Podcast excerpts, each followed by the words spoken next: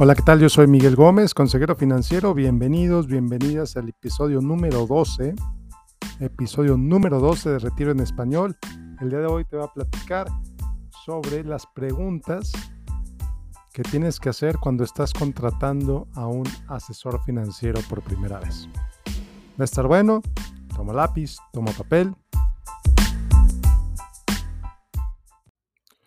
Bueno, pues bienvenidos al episodio de hoy, episodio número 12 de Retiro en Español, después de una semana de ausencia. La verdad es que no grabé podcast la semana pasada porque me fui de vacaciones con mi familia, fuimos a California, fuimos a Los Ángeles, a Irving, a Laguna Beach, un tour por allá muy interesante, comimos muy rico, fuimos a Estudios Universal, muy divertido el viaje, pero bueno, ya estoy de regreso aquí con ustedes.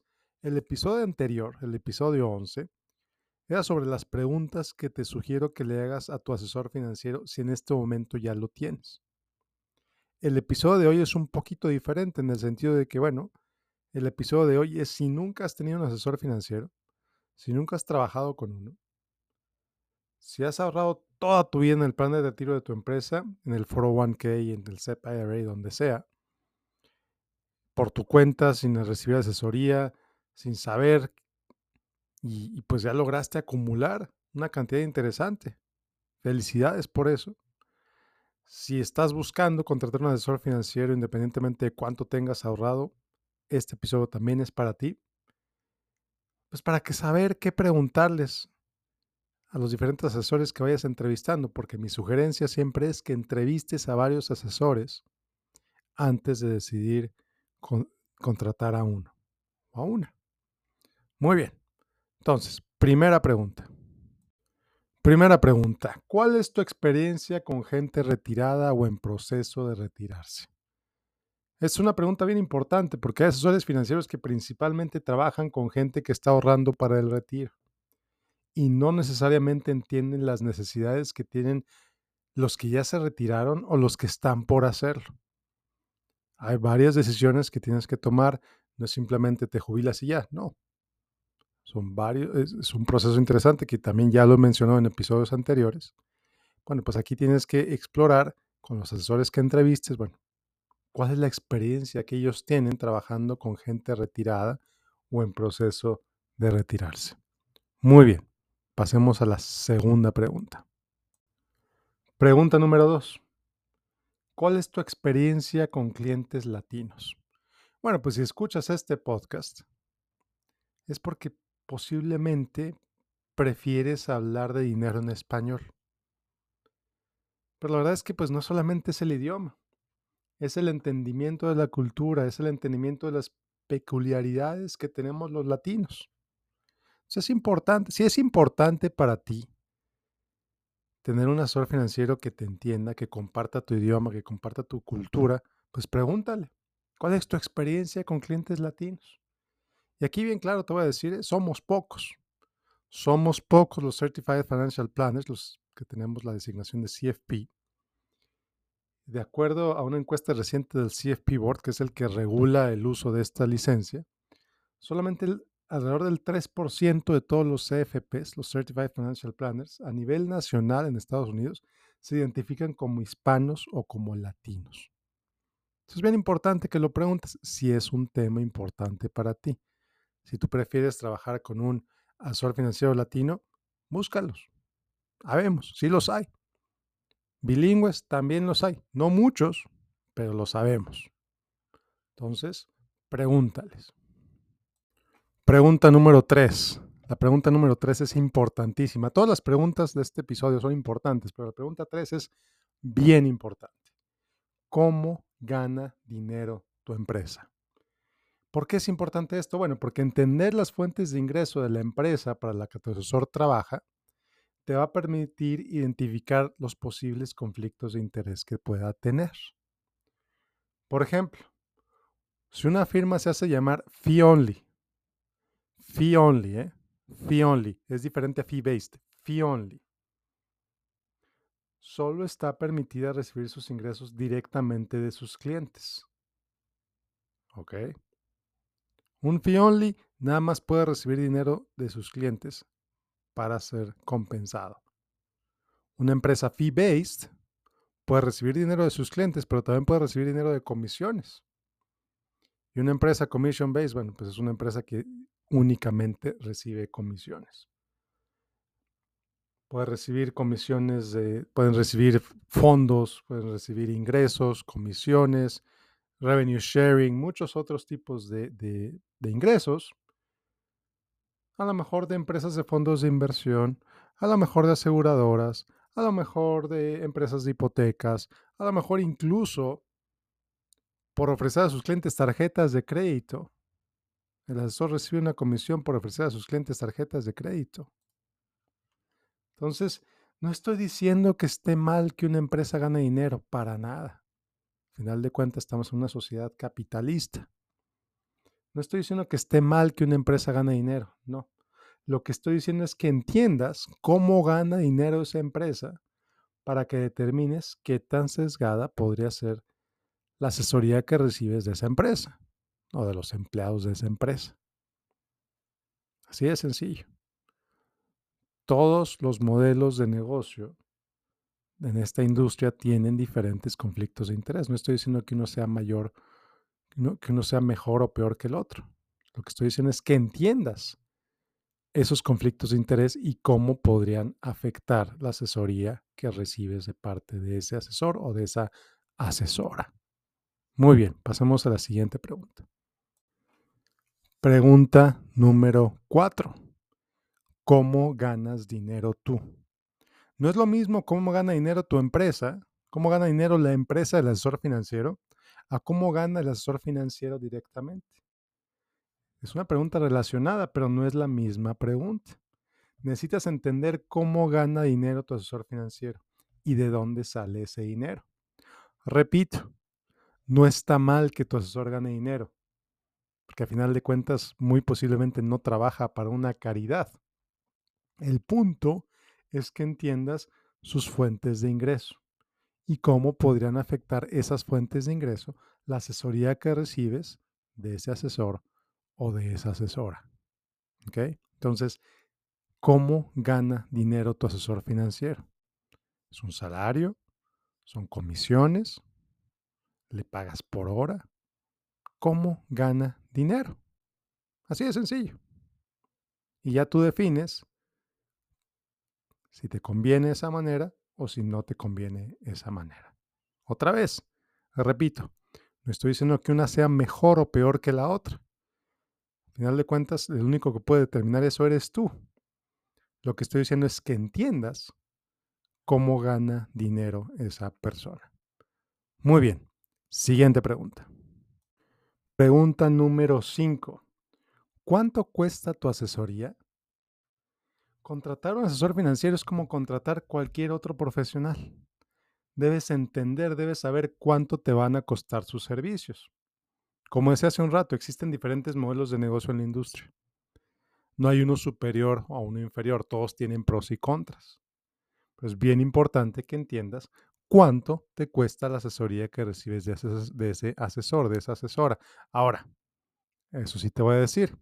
Si ese asesor te dice, no, mi asesoría es gratis, oye, ¿cómo puede ser gratis? Nadie trabaja de gratis.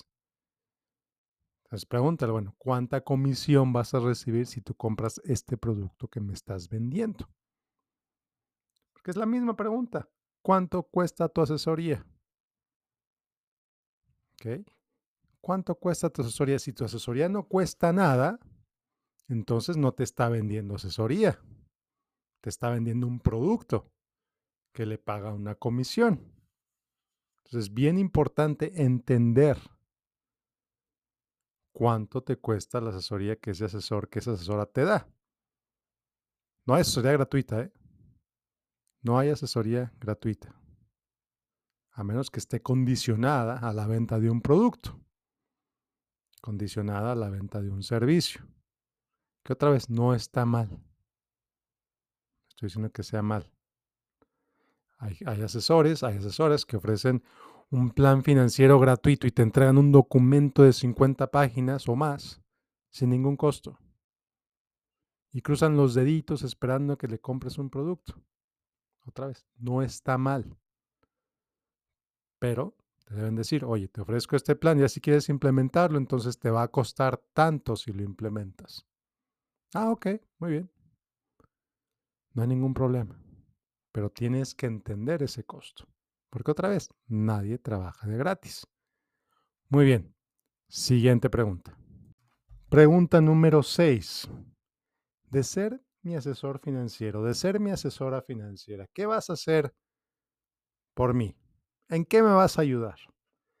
Aquí en pocas palabras le estás preguntando qué servicios me vas a ofrecer. Es decir, ¿qué vas a hacer a cambio del dinero que te estoy pagando? Así de sencillo. Ahora, es bien importante que entiendas, no todos los asesores financieros ofrecen los mismos servicios. No todos los asesores financieros ofrecen la misma amplitud de servicios o la misma profundidad de servicios. Hay asesores que se limitan a simplemente vender inversiones, a simplemente manejar inversiones, manejo de portafolio. En inglés lo conoces como investment management. O sabes que yo nada más hago investment management, yo no hago nada de financial planning. Ah, perfecto. Pero ya lo entendiste, ya sabes qué esperar. O vas con otro y te dice, no, sabes que yo hago investment management, yo manejo las inversiones, yo hago financial planning. Ah, pues muy bien, ya entiendes, perfecto. ¿Qué, qué hace esa persona? O a lo mejor otro te dice, no, sabes que yo, yo nada más hago financial planning, yo no manejo inversiones. Ok, perfecto, muy bien. Oye, ¿sabes qué? Mi asesoría está limitada a la venta de productos. Muy bien. Ya entendiste. Ya entendiste qué servicios ofrece asesor financiero. Oye, pregúntale, oye, ¿y el seguro social? ¿Me puedes ayudar con el seguro social? ¿Me puedes ayudar a pagar menos impuestos? ¿Me puedes ayudar a, a entender cuánto estoy pagando impuestos? ¿Me puedes ayudar a manejar mi portafolio? ¿Vas a rebalancear? ¿Qué vas a hacer? ¿Qué vas a hacer a cambio del fee, a cambio de, tus honorarios? Otra vez, vas a recibir respuestas muy variadas. Y está bien. El punto es que entiendas qué hace esa persona para que luego entonces decidas cuál de todos los que entrevistaste, con cuál te conviene más trabajar. Y ya. Muy bien. Siguiente pregunta. Pregunta número 7. Esta pregunta también es importantísima. ¿Eres fiduciario de tiempo completo? ¿Eres fiduciario de tiempo completo? Bueno, esta pregunta es vital. Tiene que ver, sí, con la compensación que tu asesor recibe, pero también tiene que ver con el estándar que debe seguir con sus recomendaciones. Verás, te explico. El estándar fiduciario es, en pocas palabras, el deber que tiene un asesor financiero de poner los intereses de sus clientes, los intereses de sus clientes por encima de los propios. Aquí deberías, ya que a lo mejor piensas, oye, pues que no deberían ser así todos los asesores financieros. Y mi opinión es que sí, así deberían ser todos los asesores financieros, pero la realidad es que no es así. No todos los asesores financieros están regidos por ese estándar. De hecho, la gran mayoría de los asesores financieros está regido por un estándar menos estringente, el llamado Suitability Standard. Y lo digo en inglés porque Suitability no encuentro una traducción directa al español, bajo la cual simplemente las recomendaciones de un asesor tienen que ser apropiadas para un cliente. No tienen que ser las mejores, ¿de acuerdo? No tienen que ser ni siquiera, no tienen ni siquiera que poner los intereses de sus clientes por encima de, de los propios, no. Con que diga, ¿sabes qué? Esta inversión es apropiada para ti, con eso es suficiente. Y ya. Entonces, si esa persona no te puede contestar que es fiduciaria de tiempo completo, ahí sí te digo, alerta roja. Mucho cuidado, entiende los límites, hasta qué punto esa persona va a ser fiduciaria ante ti, es decir, hasta qué punto va a poner tus intereses antes de los propios. Y ya decides. Muy bien. Siguiente pregunta. Pregunta número 8. ¿Cuál es tu filosofía de inversión? ¿Tiene alguna estrategia en la manera en que estructura las recomendaciones que hace a sus clientes? aquí con toda claridad, si tu asesor no te puede explicar de manera concisa no te puede explicar de manera coherente la manera en que recomienda a sus clientes invertir su dinero, pues la verdad es que puede ser una señal de alerta. Porque si tu asesor, si tu asesora no te puede explicar cómo va a invertir tu dinero, o tú no entiendes cómo podría invertir tu dinero, pues con qué confianza le vas a decir, ten, aquí están los ahorros de toda mi vida. Pues no. Tú deberías entender, debería tener la capacidad de explicarte para que tú entiendas cómo va a invertir tu dinero. Si te empieza a decir términos muy rimbombantes, si te empieza a decir cosas que tú no entiendes, deténlo, deténlo y dile, no, explícamelo, no te entendí. Y te dice, oye, pero yo soy el experto, confía en mí. No. Yo quiero entender cómo vas a invertir mi dinero, porque es mi dinero. Necesito entender qué vas a hacer con él. Y si no te da una respuesta satisfactoria, ahí tienes otra alerta roja. Y ya tú decides qué hacer con ella. Muy bien. Siguiente pregunta. Pregunta número 9. ¿Cuántos años de experiencia tienes en la industria? Aquí me parece que esta pregunta no necesita explicación, porque bueno, ¿a quién le confiarías la asesoría sobre los ahorros de toda tu vida? ¿A alguien con poca experiencia o alguien con mucha experiencia? Y aquí te digo con toda claridad, yo también fui novato alguna vez. Yo también no sabía nada alguna vez. Yo también acababa de sacar mi licencia alguna vez. Y la verdad es que no me sentía cómodo ofreciendo asesoría a los clientes. Me sentía muy emocionado, me sentía súper bien ofreciendo asesoría a clientes, pero pues la verdad es que tuve un, mentor que me dijo, muy bien, Miguel, te felicito por ese entusiasmo, pero no estás listo todavía para ofrecer asesoría. Necesitas aprender más. Y aprendí más. Y seguí aprendiendo. Y seguí aprendiendo. Y todavía hoy sigo aprendiendo. Y no pretendo dejar de aprender. Porque hay muchísima información allá. Todavía hoy, 17 años en esta industria, me falta muchísimo por aprender. Entonces, ahí te lo dejo de tarea. Tú determina cuántos años de experiencia son suficientes para ti, para, para que tu asesor financiero los tenga, y de ahí para adelante. Siguiente pregunta. Pregunta número 10. Relacionado con la pregunta anterior de años de experiencia, pero pregunta número 10. ¿Cuáles licencias tienes? ¿Cuáles certificaciones posees? Un asesor fiduciario de tiempo completo va a tener la llamada Serie 65.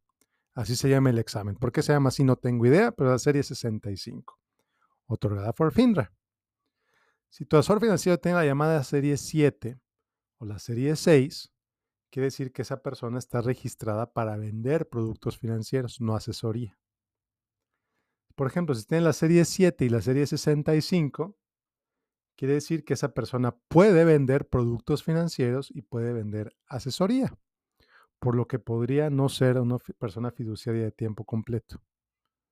Ahora, aquí voy a poner un asterisquito muy breve.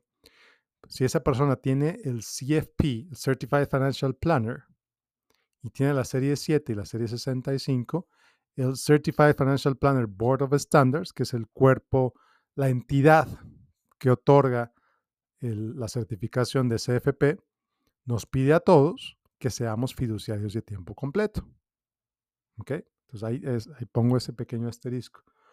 Em, pero si tu asesor le preguntas y no tiene ni la serie 7, o la serie 65, o la serie 66, y nada más tiene la licencia de seguros, lo que se conoce en varios estados como Life and Health Agent, bueno, pues esa persona en realidad es un agente de seguros.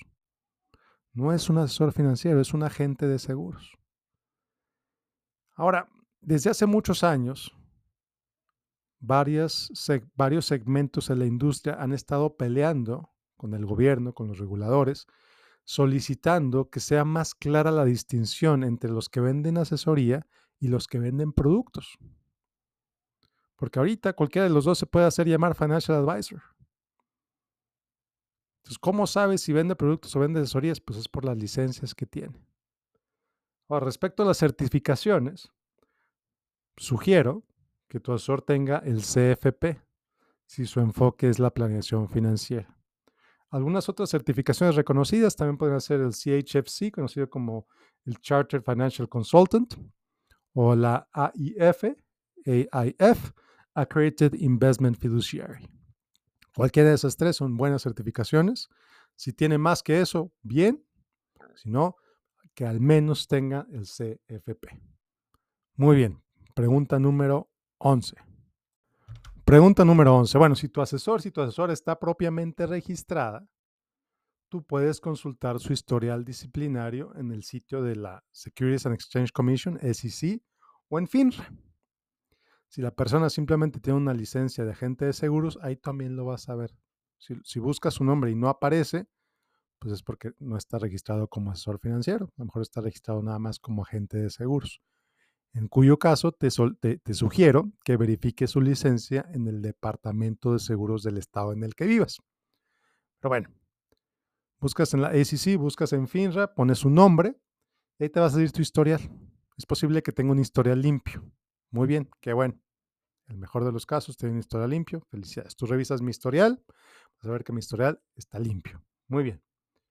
Si tu asesor tiene alguna marca negativa en su historial, quizás es buena idea que platiques con él, que platiques con ella. Oye, ¿qué es esto que dice aquí FINRA que hiciste? ¿Puedes explicar, por favor? Y entiendes de dónde salió esa marca. Y sí, como te digo, ahí me puedes encontrar. Y vas a ver que yo tengo un historial limpio. Así lo he mantenido y así lo quiero mantener. Muy bien. Bueno.